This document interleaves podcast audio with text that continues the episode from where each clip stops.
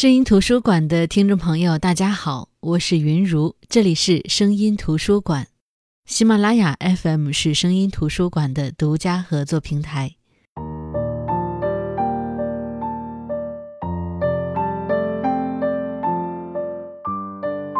前段时间在微信公众号上看了一位文学大师的散文，那种感觉舒服极了，没有特别华丽的词句，也没有我不认识的字，或者说没见过的词，但是那种感觉怎么说呢？就是特别舒服，特别熨帖。文字终究是一门比较考究的艺术，虽然说需要锤炼，但是不需要高冷，需要有美感，但是。更需要心神合一。当下就决定了，一定要沉下心来去读一些真文章。韩章柳句欧古苏风里的含蓄和微言大义，决定了他们千古以来真文章的地位。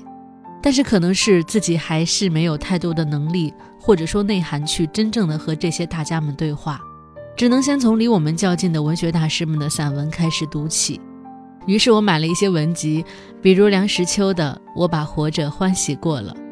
以前看他的文章都是散着看的，东一篇西一篇的。当把他笔下的文字集中起来，才能更清楚地看到这个人的文脉和质感。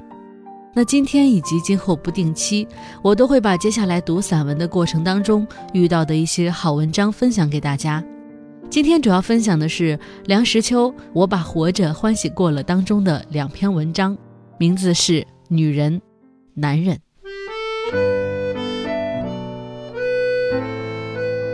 女人，有人说女人喜欢说谎。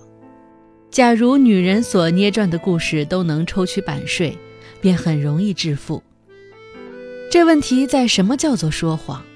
若是运用小小的机智打破眼前小小的窘僵，获取精神上小小的胜利，因而牺牲一点点真理，这也可以算是说谎。那么女人却是比较富于说谎的天才。有具体的例证。你没有陪女人买东西吗？尤其是买衣料，她从不干干脆脆地说要做什么衣，要买什么料，准备出多少钱。他必定要东挑西拣，翻天覆地，同时口中念念有词，不是嫌这匹料子太薄，就是怪那匹料子花样太旧。这个不经洗，那个不经晒，这个缩头大，那个门面窄，批评的人家一文不值。其实满不是这么一回事，他只是嫌价码太贵而已。如果价钱便宜，其他的缺点全都不成问题。而且本来不要买的也要构筑起来。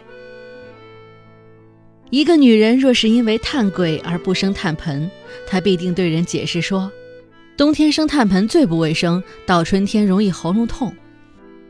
屋顶渗漏，塌下盆大的灰泥，在未修补之外，女人便会向人这样解释：我预备在这地方安装电灯。自己上街买菜的女人，常常只承认散步和呼吸新鲜空气是她上市的唯一理由。艳羡汽车的女人，常常表示她最厌恶汽油的臭味。坐在中排看戏的女人，常常说前排的头等座位最不舒适。一个女子馈赠别人，比说，实在买不到什么好的。其实这东西根本不是她买的。是别人送给她的。一个女人表示愿意陪你去上街走走，其实是她顺便要买东西。总之，女人总欢喜拐弯抹角地放一个小小的烟幕，无伤大雅，颇占体面。这也是艺术。王尔德不是说过“艺术即是说谎”吗？这些例证还只是一些并无版权的谎话而已。女人善变，多少总有些哈姆雷特式，拿不定主意。问题大者如离婚结婚，问题小者如换衣换鞋，都往往在心中经过一读、二读、三读，决议之后再复议，复议之后再否决。女人决定一件事之后，还能随时做一百八十度的大转弯，做出那与决定完全相反的事，使人无法追随。因为变得急速，所以容易给人以脆弱的印象。莎士比亚有一名句：“脆弱呀，你的名字叫做女人，但这脆弱并不永远使女人吃亏。越是柔韧的东西，越不易摧折。女人不仅在决断上善变，即便是一个小小的别针位置也常变。午前在领扣上，午后也许移到了头发上。三张沙发能摆出若干阵势，几根头发。”能梳出无数花头。讲到服装，其变化之多，常达到荒谬的程度。外国女人的帽子可以说是一根鸡毛，可以是半只铁锅，或是一个簸箕。中国女人的袍子变化也就够多，领子高的时候可以使它像一只长颈鹿，袖子短的时候恨不得两叶生风。至于纽扣盘花、滚边香绣，则更加是变幻莫测。上帝给她一张脸，她能另造一张出来。女人是水做的，是活水，不是止水。女人善哭，从一方面看，哭常是女人的武器，很少人能抵抗她这泪的洗礼。俗话说“一哭二闹三上吊”，这一哭确实气势难挡。但从另一方面看，哭也常是女人的内心的安全伴。女人的忍耐的力量是伟大的，她为了男人，为了小孩，能忍受难堪的委屈。女人对于自己的享受方面，总是属于斯多亚派的居多。男人不在家时，她能立刻变成素食主义者。火炉里能爬出老鼠，开电灯怕费电，再关上又怕费开关。平素以极端刻苦，一旦精神上再受刺激，便忍无可忍，一腔悲怨天然的化作一把把鼻涕眼泪，从安全幔中汩汩而出，腾出空虚的心房，再来接受更多的委屈。女人很少破口骂人，骂街变成泼妇其实甚少，很少宣袖挥拳，但泪腺就比较发达。善哭的也就常常善笑，迷迷的笑，痴痴的笑，咯咯的笑，哈哈的笑。笑是常住在女人脸上的，这笑脸常常成为最有效的护照。女人最像小孩，她能为了一个滑稽的姿态而笑得前仰后合，肚皮痛，淌眼泪，以至于翻筋斗。哀与乐都是常穿有备，一触即发。女人的嘴大概是用在说话方面的时候多。女孩子从小就往往口齿伶俐，就是学外国语也容易朗朗上口，不像嘴里含着一个大舌头。等到长大之后，三五成群，说长道短，声音脆，嗓门高，如蝉噪，如蛙鸣，真当得好几部鼓吹。等到年事再长，万一堕入长蛇行。则东家长西家短，飞短流长，搬弄多少是非，惹出无数口舌。万一堕入喷壶嘴型，则琐碎繁杂，絮聒唠叨，一件事要说多少回，一句话要说多少遍，如喷壶下注，万流齐发，当者披靡，不可相耳。一个人给他的妻子买一件皮大衣，朋友问他：“你是为使她舒适吗？”那人回答说。不是，为使他少说些话。女人胆小，看见一只老鼠而当场昏厥，在外国不算是奇闻。中国女人胆小不至如此，但是一声劈雷，使得她拉紧两个老妈子的手而仍站立不止，倒是确有其事。这并不是做作，并不是故意在男人面前作态，使他有机会挺起胸脯说：“不要怕，有我在。”他是真怕，在黑暗中或荒僻处没有人，他怕；万一有人，他更怕。屠牛宰羊固然不是女人的事，杀鸡宰鱼也不是不费手脚。胆小的缘故，大概主要是体力不济。女人的体温似乎要低一些，有许多女人怕发胖而食无求饱，营养不足，再加上怕臃肿而衣裳单薄。到冬天瑟瑟打颤，袜脖如蝉翼，把小腿冻得做江米藕色，两只脚放在被里一夜也暖不过来，双手捧热水袋，从八月捧起，捧到明年五月还不忍释手，抵抗饥寒之不暇，焉能忘其胆大？女人的聪明有许多不可及处，一根棉线一下子就能穿入针孔，然后一下子就能在线的尽头处打上一个结子，然后扯直了线，在牙齿上砰砰两声。针尖在头发上擦磨两下，便能开始解决许多在人生中并不算小的苦恼，例如缝上衬衣的扣子、补上袜子的破洞之类。至于几根篾棍一上一下的编出多少样物事，更是令人叫绝。有学问的女人创辟沙龙，对任何问题能继续谈论至半小时以上，不但不令人入睡。而且令人疑心他是内行。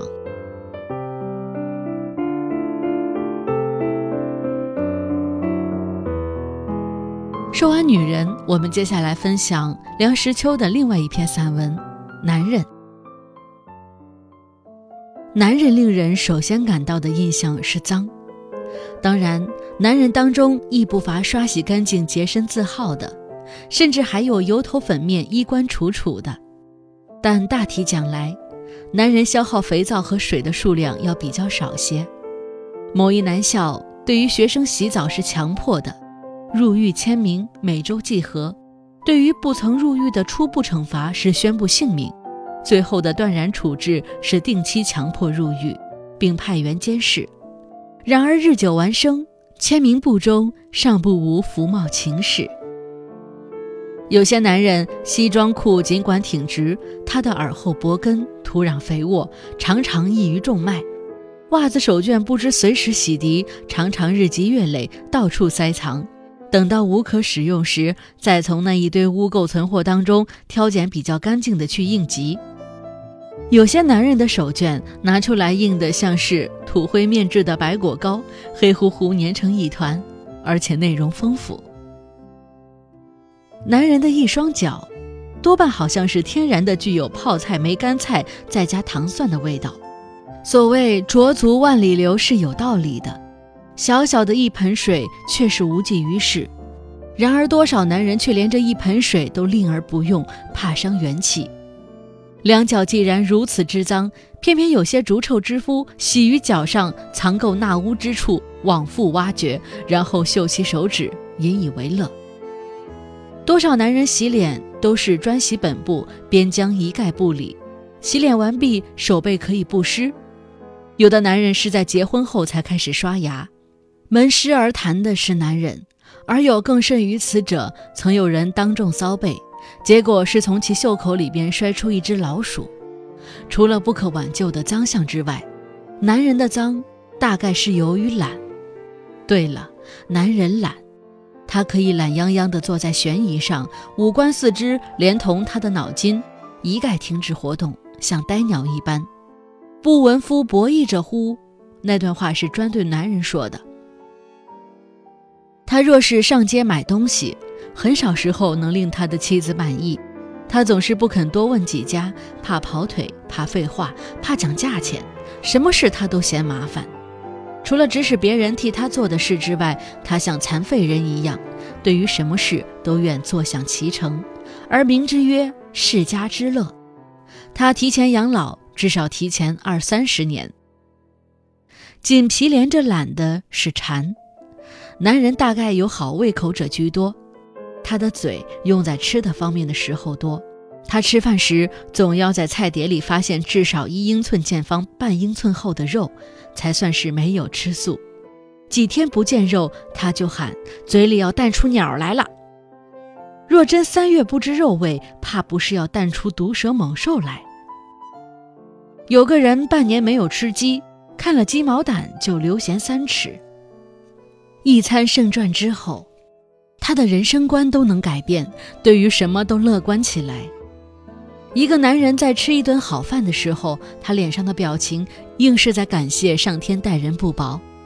他饭后衔着一根牙签，红光满面，硬是觉得可以教人。主中馈的是女人，修食谱的是男人。男人多半自私，他的人生观中有一基本认识，即宇宙一切均是为了他的舒适而安排下来的。除了在做事赚钱的时候不得不忍气吞声，向人奴膝闭言之外，他总是要做出一副老爷相。他的家便是他的国度，他在家里称王。他除了为赚钱而吃苦努力外，他是一个一比鸠派，他要享受。他高兴的时候，孩子可以骑在他的颈上，他引颈受骑；他可以像狗似的满地爬。他不高兴时，他看着谁都不顺眼。在外面受了闷气，回到家里来加倍的发作。他不知道女人的苦处，女人对于他的殷勤委屈，在他看来就如同全守护姬思辰一样的稀松平常，都是自然现象。他说他爱女人。其实他不是爱，是享受女人。他不问他给了别人多少，但是他要在别人身上尽量榨取。他觉得他对女人最大的恩惠，便是把赚回来的钱全部或一部分拿回家来。但是当他把一卷卷的钞票从衣袋里掏出来的时候，他脸上的表情是骄傲的成分多，亲爱的成分少，好像是在说：“看我。”你行吗？我这样待你，你多幸运。他若是感觉到这家不复是他的乐园，他便有多样的借口不回到家里来。他到处云游，他另辟乐园，他有聚餐会，他有酒会，他有桥会，他有书会、画会、棋会，他有夜会，最不济的还有个茶馆。他的享乐的方法太多，假如轮回之说不假。下世侥幸依然投胎为人，很少男人情愿下世做女人的。他总觉得这一世身为男身而享受未足，下一世要继续努力。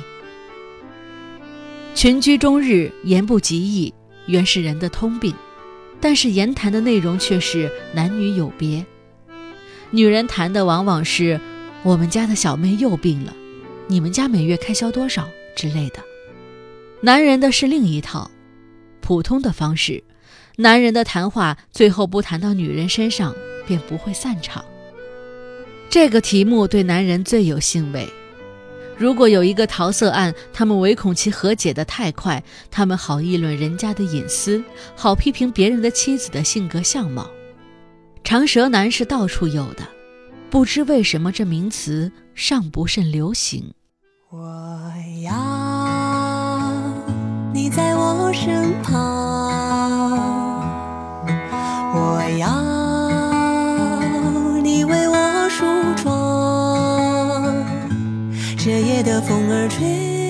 好的，这就是今天跟大家分享的梁实秋的《我把活着欢喜过了》这本散文集里的两篇文章：女人、男人。有人说，男人来自金星，女人来自火星。这句话充分地说明了男女的不同，甚至有些人会觉得这简直是两种不同的生物。但是在梁实秋笔下，我们可以看到，即便是两个世纪的男人和女人，很多地方它是有共同点的。它非常详尽、非常生动、非常形象地给我们描述了女人和男人的不同特点。我想很多人都会从这篇散文当中找到共鸣。而说到男人、女人，冰心在形容梁实秋的时候，也有这样一段话。他说：“一个人应当像一朵花，不论男人或女人，花有色香味，人有才情趣，三者缺一，便不能做人家的一个好朋友。我的朋友之中，男人中只有石秋最像一朵花。”这算是对梁实秋的一个很高的评价，说明梁实秋这个人。有才有情有趣，梁实秋的散文是一个时代的记忆，读起来非常有质感。我想这本书我会继续读下去，也会跟大家持续来分享里边非常好的一些文字。好的，我是云如，这里是声音图书馆，我们下期再见。美丽的衣裳，为你对镜贴花黄。这夜色太紧张，时间太漫长，我的情郎，我在他乡，望着月亮。